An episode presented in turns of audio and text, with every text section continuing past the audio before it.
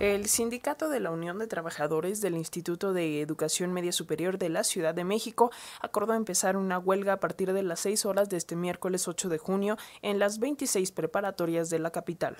Lo anterior al rechazar la propuesta de aumento de 3.5% al salario y de 2% a las prestaciones que presentaron las autoridades. Cabe resaltar que el pasado 31 de mayo el Sindicato de Trabajadores y Trabajadoras salió a las calles de la Ciudad de México exigiendo un aumento salarial del 20%, integración salarial al 100% y retabulación para todos los trabajadores administrativos y en la que se expuso además que el presupuesto con el que actualmente cuentan es igual al de 2018, cantidad insuficiente para solventar la administración de escuelas y salarios de profesores. Para hablar de este tema, ahora hacemos contacto con Leticia López Zamora y es secretaria general del Sindicato de Trabajadores del Instituto de Educación Media Superior de la Ciudad de México. Muy buenos días, Leticia. Hola, ¿qué tal? Buenos días.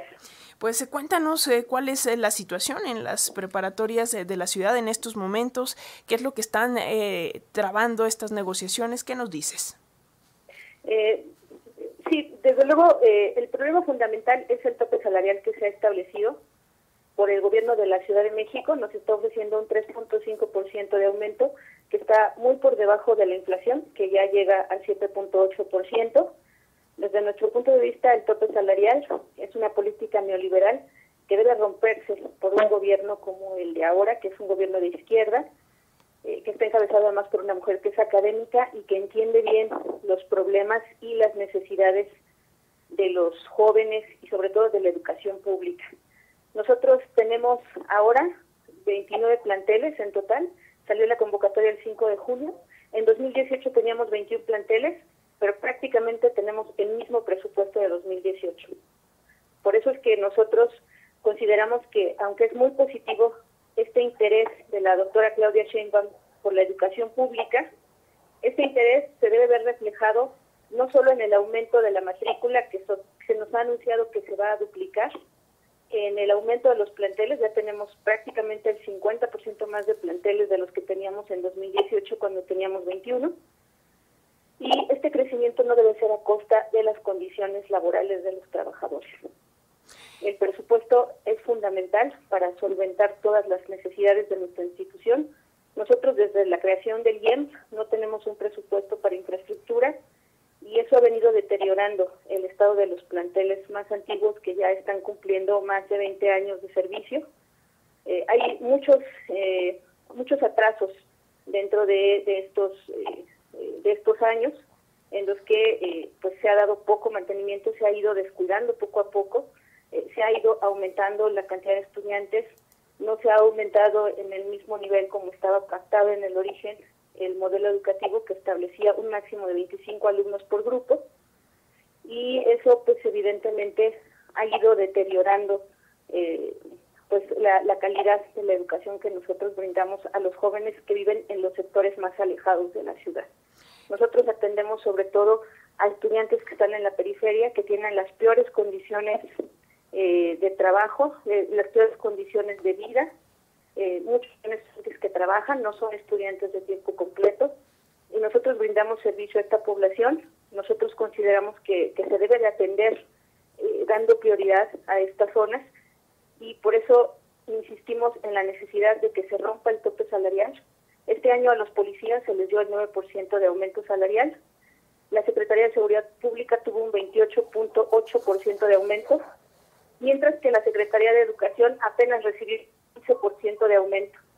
Y como ya he mencionado, nosotros no tuvimos ningún aumento, sino que en los hechos tenemos una reducción porque tenemos más población, tenemos más planteles pero seguimos teniendo el mismo presupuesto. Leticia, eh, entonces son 29 planteles, los 29 están en huelga porque teníamos el dato de que la huelga era en 26 preparatorias. Eh, son 26 preparatorias. Ok. Y eh, el área central, estos dos nuevos planteles se ofertaron en la convocatoria, pero no están todavía en funcionamiento. ¿Va a haber otra mesa de diálogo con las autoridades? ¿Hay planes? ¿Cuándo sería? Eh, todavía no tenemos información al respecto. Nosotros informamos ayer a las autoridades la decisión de la Asamblea General en el sentido de, rechazar este aumento insuficiente del 3.5% y ellos, eh, nosotros manifestamos nuestra absoluta voluntad de retomar las pláticas en cuanto la huelga estuviera estallada. Ellos manifestaron que estaban en la disposición de mantener el diálogo y la negociación. Sin embargo, retiraron la propuesta eh, que nos hicieron y vamos a empezar las negociaciones desde cero. Ok, eh, para tener el dato, Leticia, ¿de cuánto es el presupuesto que tienen y eh, más o menos de, cuántos jóvenes, de cuántas personas beneficiadas estamos hablando, estudiantes?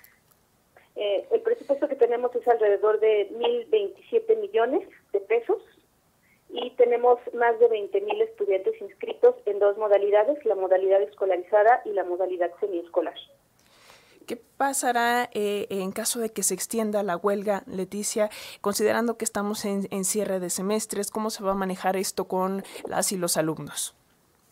Pues nosotros esperamos que este conflicto no se alargue, que haya una disposición tanto de las autoridades del instituto como del gobierno de la Ciudad de México de atender estos eh, pues estas demandas de los compañeros durante estos últimos dos años nosotros asumimos el costo de la, de la educación a distancia, nosotros compramos nuestros equipos, pagamos nuestro internet, eh, no recibimos ningún tipo de apoyo de la institución y desde nuestro punto de vista, pues nuestras demandas son justas.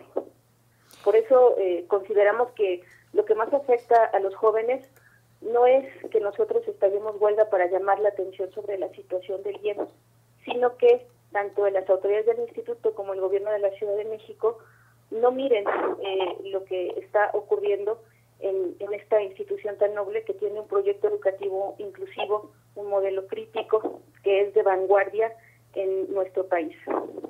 Pues muchísimas gracias, eh, Leticia López Zamora, secretaria general del Sindicato de Trabajadores del Instituto de Educación Media Superior de la Ciudad de México. Gracias por compartirnos esta información y si nos lo permites, seguiremos en comunicación para ver cómo se desarrollan las negociaciones. Desde luego, estamos a la orden. Muchísimas gracias por el interés. Al contrario, gracias.